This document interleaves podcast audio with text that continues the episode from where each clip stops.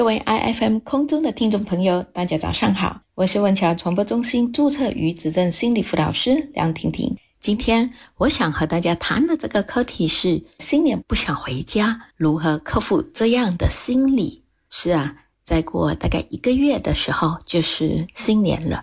那在第一个环节里头，我想跟大家谈的是：新年不想回家，最常见的原因是什么呢？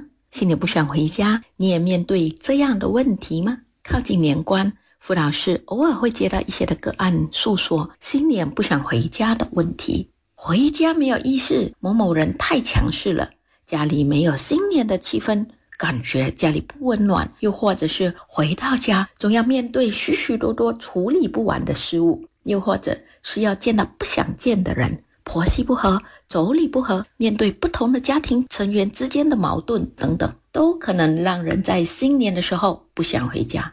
有一位个案告诉我，他心里面的矛盾，他形容父母欺善怕恶，偏袒另一个兄弟，但那兄弟却不大搭理父母的，父母因而时常只能够把新年里所期待的所有的要求都推向他。那毕竟他是配合度最高的嘛，家里所有要买的、要做的。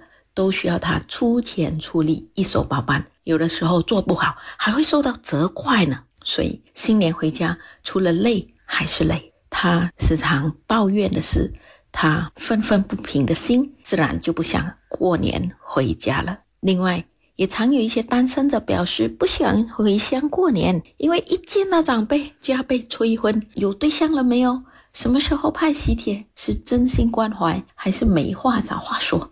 初时他还会勉强的礼貌回应，之后就想办法避之不见。也有的人非常介意被拿来做比较，和兄弟姐妹比较，和亲戚朋友比较，比工作、比财富、比对象、比孩子、比车、比房，甚至连谁的宠物比较听话都可以比。得知他人不高兴以后，就一句：“哎呀，我没有新的啦。”说着无心，听着有意罢了。繁琐的人际来往等等，也可能会让部分的人。不想回家过年，再来就是我们常知道的，没钱不想过年的人也大有人在。因着过年回乡要花许多的钱，对有钱花的来说自然没什么要紧，甚至还乐此不疲呢。但对许多人来说却是有极大的压力的。置办年货、过节聚会、给家里长辈、小孩包红包等等，过年的成本真的太高了。有的人形容辛苦储蓄了大半年的钱，过一个年就花完了。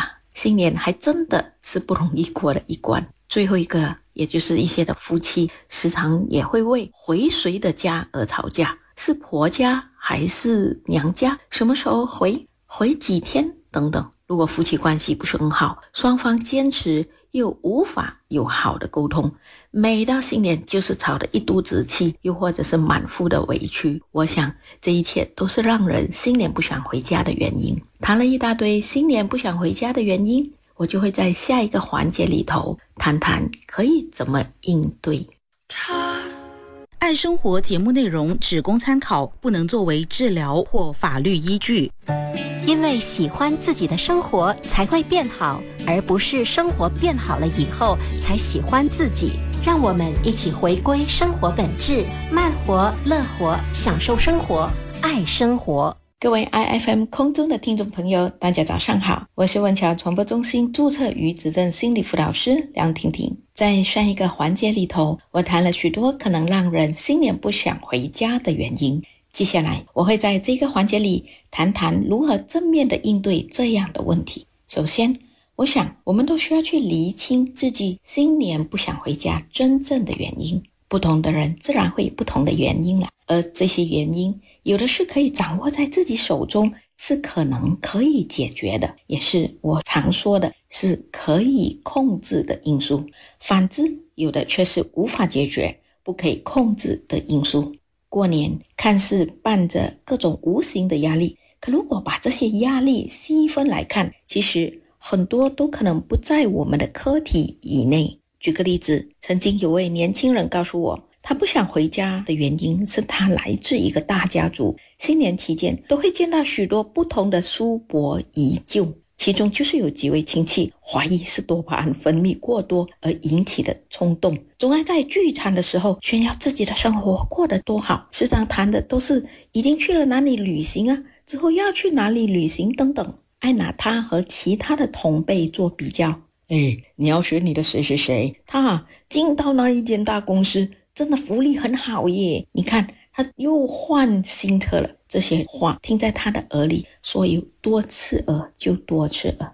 更让他气炸的是，父母听到有时候还会配合的说：“对呀对呀，你就去问问他公司还要不要请人。”我帮助这位年轻人看到，别人想什么说什么，其实往往都是我们的不可控制因素。自己怎么想、怎么做、怎么表达，才是自己可以控制的因素啊。而自己是否要这么受他人影响，确实是可以深入思考和探讨的。后来，我让那一位青年人看到，当时他的哥哥原来也在场，但哥哥却只是一笑置之，没多久接了个电话就出门去了呢，都没把这样子的事情放在心上。是啊，不同的人面对同样的情境，往往就会有不同的看法、感受和做法。我们为什么不能够努力的选择对自己比较有利的那一方呢？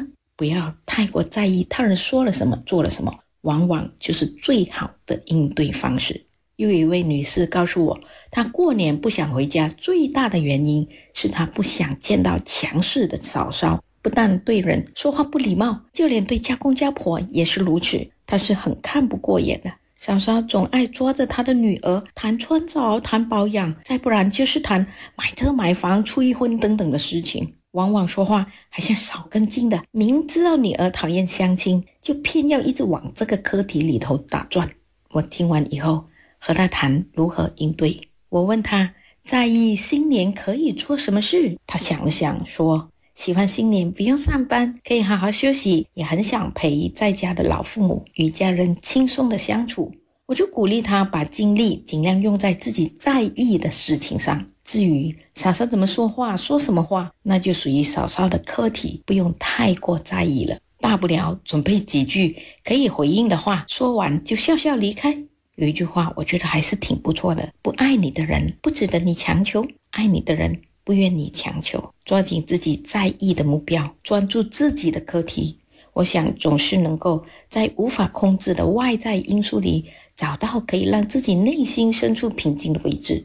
至于过年回谁的家，在婆家还是娘家，什么时候回，回几天等等，我都鼓励夫妻可以用好的方式来沟通，双方努力提高协调的意愿，不要过度的坚持。我有一位朋友从东马嫁来西马，他们家的方式是一年在娘家过年，另一年就在婆家过年，双方达成协议，仍然可以快乐过年呐。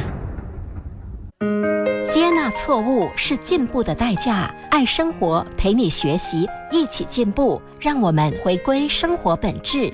慢活、乐活，享受生活，爱生活。各位 I F M 空中的听众朋友，大家早上好，我是文桥传播中心注册与执政心理辅导师梁婷婷。新年可以不回家吗？我想这是一个很好玩的问题。曾经有人问我，新年可以不要回家吗？我的回答是，当然可以喽，因为那不违法啊。简单说，新年不回家，警察不会抓。但是这个但是确实是挺重要的。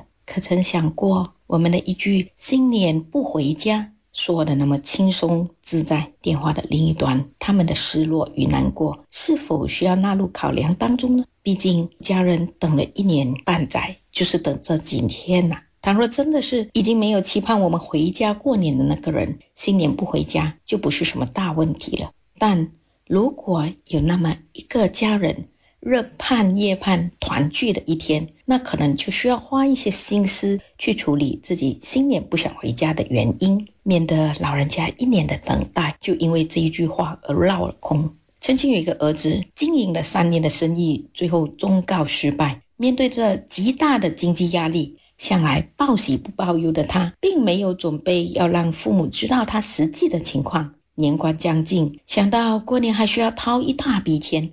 这对欠债累累的他绝对是雪上加霜，就打算以工作忙碌为理由避年。谁知道母亲说：“你不回来过年，我们也不过年了。”我们每一天就等着这一天，为的不就是可以像以前一样，可以一家人在一起吗？我们不要你的钱，只要你回来和我们一起过年。原来老母亲早在其他的孩子那里得知这儿子的情况，只是不说破而已。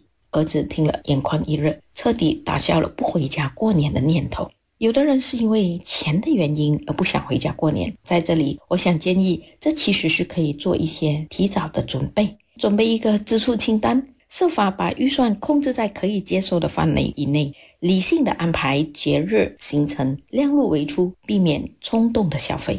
我想说，以前的人强调衣锦还乡，而很多人也希望自己是可以衣锦还乡，但事实上，更多的人生活其实是平平淡淡的。过年回家最大的意义是一家人在一起可以团圆，而不是努力去证明自己在外过得多好。有爱的地方就是家，不是吗？家庭成员可以真心的彼此关爱，我想这是更重要的。当然，我也很想跟许多在家等待家人们回来过年的人说，我们也可以多留意我们的思维原型，可以让在外的家人可以轻松快乐的回家过年吧。